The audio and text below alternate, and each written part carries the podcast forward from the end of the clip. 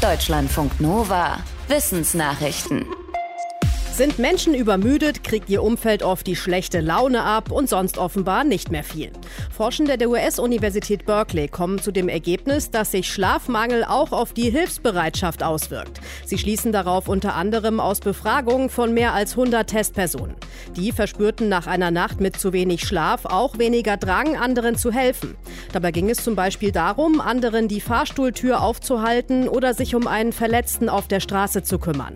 Die Forschenden haben auch analysiert, dass in der Woche nach einer Zeitumstellung weniger Geld gespendet wird, im Schnitt 10 Prozent weniger.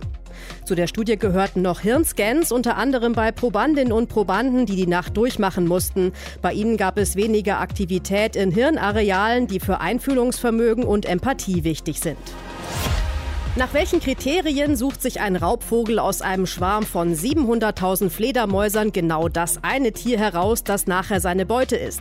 Ein Forschungsteam hat mit Hilfe von mehreren Kameras die Flugbahnen von Räubern und Beute analysiert, konkret von Präriebussarden an einer Lavahöhle in Mexiko, die Jagd in einem Riesenschwarm von mexikanischen Bulldog-Fledermäusen machten. Dabei geht es darum, wie die Greifvögel gegen den Verwirrungseffekt ihrer Beute ankommen. Denn Fische, Vögel und eben auch Fledermäuse bewegen sich in Schwärmen, auch um es ihren Fressfeinden schwer zu machen. Die 3D-Analysen der Forschenden zeigten, die Bussarde visierten offenbar nicht ein einzelnes Tier an, sondern einen festen Punkt in einem Schwarm. Dadurch dürfte der Schwarm seine Schutzwirkung nicht nur verlieren, die Jagd auf den Punkt funktioniert laut der Studie sogar nur dann, wenn der Schwarm dicht genug ist. Pflanzliche Alternativen zur Kuhmilch werden immer beliebter. Ein Forschungsteam aus den USA rät aber dazu, die Nährwerte von Sojamilch und Co. genau im Blick zu halten.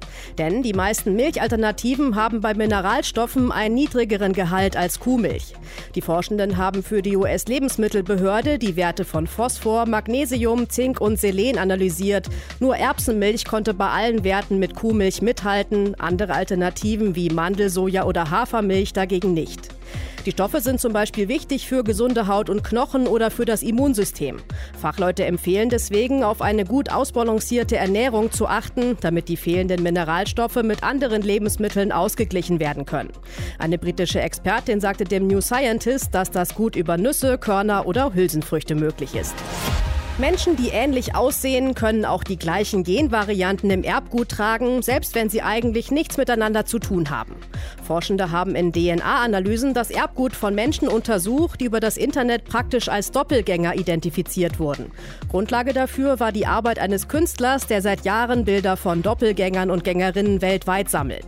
Die Forschenden konnten 32 von ihnen für ihre Studie gewinnen, also 16 Doppelgängerpaare.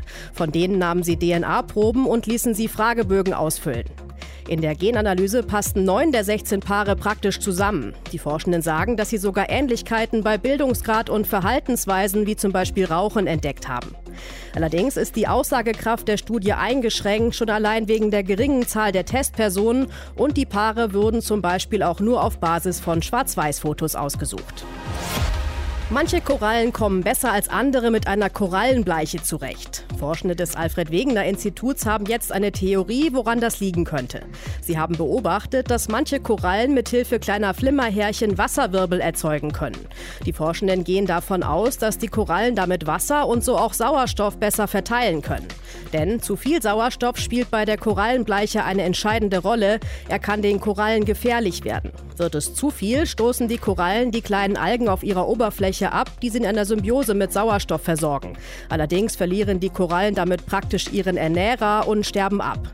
Mit den Flimmerhärchen meinen die Forschenden jetzt ein Ventilationssystem der Korallen entdeckt zu haben. Mit denen könnten die Korallen Sauerstoff faktisch wegfächeln. Die Saturn-5-Raketen der NASA stehen in Listen weit oben, in denen es um die lautesten Geräusche der Welt geht. Die Raketen der Mondmission in den 60er und 70er Jahren gehörten zu den stärksten Trägersystemen, die je für die Raumfahrt gebaut wurden und damit auch zu den lautesten. Allerdings ranken sich aus Sicht eines Forschungsteams der Brigham Young University aus den USA zu viele Legenden um die Lautstärke der Saturn V, so viele, dass das Team nachgerechnet hat. Auf Basis eines physikalischen Modells kommen die Forschenden zu dem Ergebnis, die Raketen waren wohl bis zu 203 Dezibel laut. Das ist Lärm, der für Menschen in direkter Umgebung tödlich wirken kann. Allerdings ist die Datengrundlage lückenhaft und außerdem führt so eine Lautstärke nach Aussage der Forschenden nicht dazu, wie angeblich stellenweise im Netz behauptet, dass Beton schmilzt oder Gras in Flammen aufgehen würde. Deutschlandfunk Nova